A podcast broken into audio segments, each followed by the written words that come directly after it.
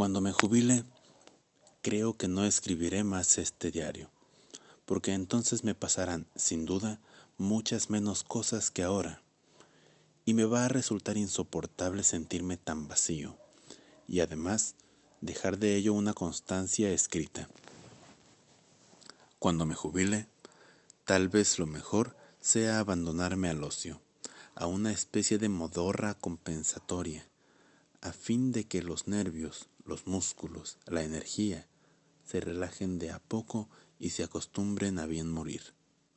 Pero no, hay momentos en que tengo y mantengo la lujosa esperanza de que el ocio sea algo pleno, rico, la última oportunidad de encontrarme a mí mismo. Y eso sí valdría la pena anotarlo.